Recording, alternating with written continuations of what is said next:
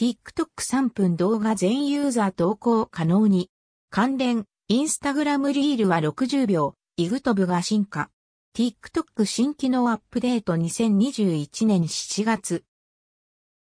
TikTok が一部ユーザーを対象に導入していた3分間の動画投稿機能を全ユーザーへ公開予定とのこと。TikTok3 分動画投稿が全ユーザー可能に、少し前に3分動画の投稿可能なアカウントの範囲が拡大し、通知が届いた人も多いんじゃないかと。TikTok は3分動画アップできるようになるのか。オリジナリートウィーティドバイコー吉高橋、ライオンの顔、ツイッターインスタ最新情報、コウ吉 T405、31、2021。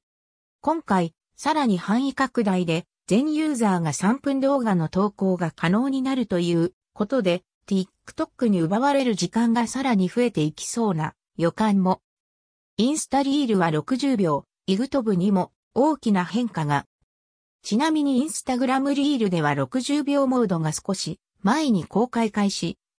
その他、イグトブ単体アプリのホームフィードでは60秒未満のインスタ通常動画投稿と60秒以上のイグトブの長編動画投稿を混在させる形で表示が始まっている。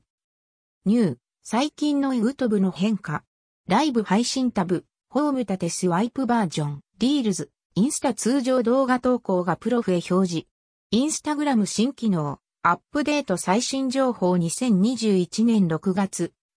ああ、イグトブ単体アプリもリール感覚で縦スワイプなら、イグトブプレビュー後だけじゃなくスワイプ時に広告出せるじゃんの、布石だろうか W。オリジナリートウィーティドバイコー吉高橋、ライオンの顔、ツイッターインスタ最新情報、コー吉 T406、15、2021。縦スワイプで次の動画へ切り替えるインスタリール。そして TikTok 形式となっているため、閲覧者の動画への接触回数は増加し、結果的に、イグトブ動画の露出度向上、時代の流れとともに再生されづらくなっているであろう。長編動画閲覧へのトリガーにもなりそう。その他先日発表のあったインスタグラムアプリのホームフィードでおすすめ投稿を混在させるテストに関しては、イグトブでもすでに反映しているアカウントも